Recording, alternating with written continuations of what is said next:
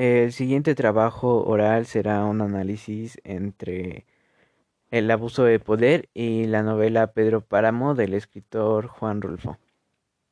Bueno, Juan Rulfo nació en el año de 1917 y le tocó vivir en la época de la posrevolución, en donde las consecuencias de este hecho histórico eh, se estaban viendo reflejadas en la sociedad mexicana.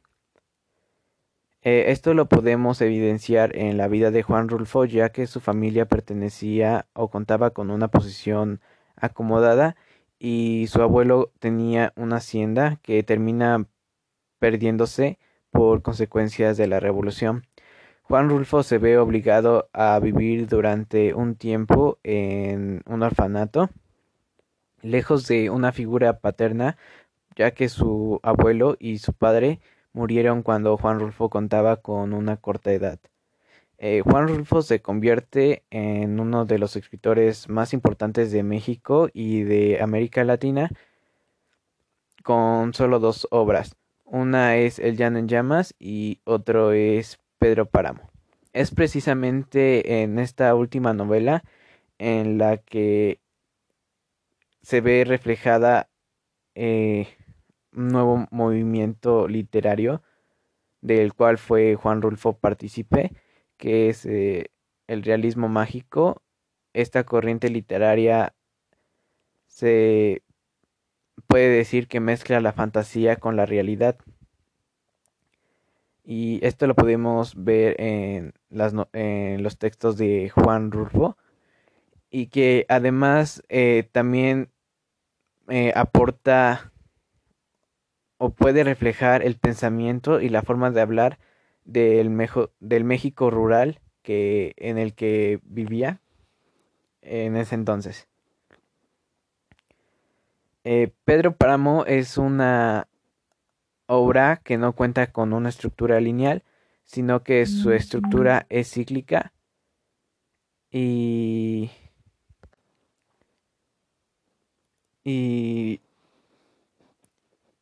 y podemos ver que el tiempo y el espacio en Pedro Páramo está roto, ya que el escritor logra hacer una combinación o logra mezclar el presente, el pasado e incluso el futuro de los personajes. Y es nuestro trabajo como lector eh, lograr identificar esto para poder entender la obra. Pedro Páramo eh, trata de lo siguiente. Eh, el, el primer personaje que se nos presenta es Juan Preciado. Eh, Juan Preciado es hijo de Pedro Páramo y llega al pueblo de Comala como para buscar a su padre, como se lo había prometido a su madre antes de morir. Eh, durante el transcurso de la obra podemos ver que Juan Preciado se da cuenta de que en el pueblo de Comala no hay ninguna persona que lo habite, sino solamente espíritus. Eh, estos espíritus eh, son los que nos van contando a través de lo que ellos vivieron, eh, quién fue y qué hizo Pedro Páramo. Y sobre todo también se lo dan a conocer a Juan Preciado, que termina muriendo en el pueblo de Comala por lo por sustos como nos habían dicho, muere el terror. Y son estas personas las que nos dan a entender que Pedro Páramo es una persona que abusaba del poder, ya que desde muy temprano Pedro Páramo eh, empieza a ser de las suyas en el pueblo de Comala, en donde lo único que le importa es conseguir bienes y que incluso ve al matrimonio como un negocio para conseguir más tierras y dinero. Eh, Pedro Páramo es una persona egoísta que no le importa ni matar ni robar para su propio beneficio.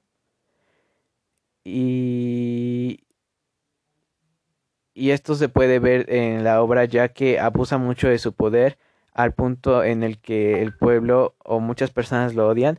Incluso hay una parte en la obra en donde Juan Preciado va caminando por la plaza del pueblo y escucha o ve, escucha y ve a unas almas de unas mujeres que dicen haber que dicen estar felices por haber escapado de Pedro Páramo. Eh, Pedro Páramo termina siendo víctima del pecado de la avaricia, ya que solamente le importa tener tierras, pero es precisamente este pecado el que lo va destruyendo poco a poco, ya que va haciendo que la gente del pueblo lo odie cada vez más. Esto lo podemos... Bueno, y... Eh, Juan, eh, perdón, Pedro Páramo eh, obtiene todo, excepto el amor de la persona que él había amado desde pequeño, que es Susana. Eh, esto se ve como un acto y consecuencia, ya que eh, durante, la, durante la obra nos dicen que es el castigo de Pedro Páramo por haber actuado mal. Y esto lo podemos ver en la frase, estoy empezando a pagar más, estoy empezando a pagar más vale empezar temprano que terminar pronto, ya que Susana, eh, Susana enferma y al final eh, Pedro Páramo no puede estar con ella. Incluso la gente del pueblo dice que la enfermedad de Susana es un castigo para, para Pedro Páramo. Bueno, ¿cómo podemos eh, ejemplificar el abuso de poder en la sociedad mexicana. Bueno, eh, Comala no es un pueblo que al que se nos dé eh, una ubicación específica, sino que Comala puede ser muchos pueblos durante la posrevolución e incluso la revolución, ya que durante este tiempo se veían este tipo de situaciones en donde sujetos de un área rural se aprovechaban de, de los campesinos.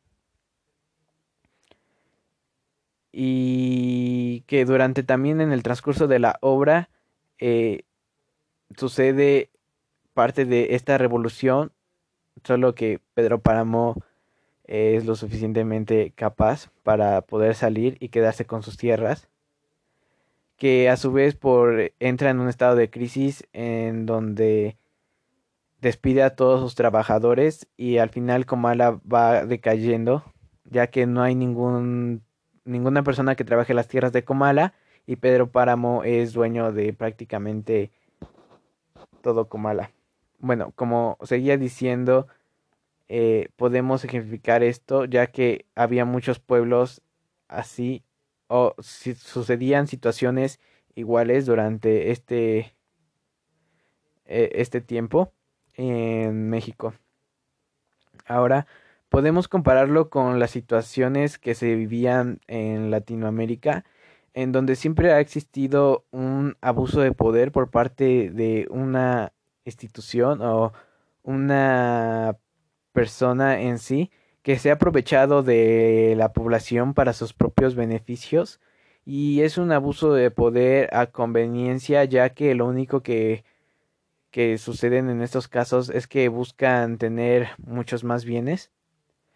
Eh, el abuso de poder en Pedro Páramo es importante ya que no solamente nos da una referencia de lo que pasaba en México durante el año de 1955, que fue el año en el que se publicó la obra, sino también de una forma en la que toda América Latina se ve eh, englobada, ya que incluso eh, actores como Gabriel García Márquez decían haberse identificado con Pedro Páramo, ya que no es una situación que nos aleje, que sea ajena a, a otros a otros países de América Latina.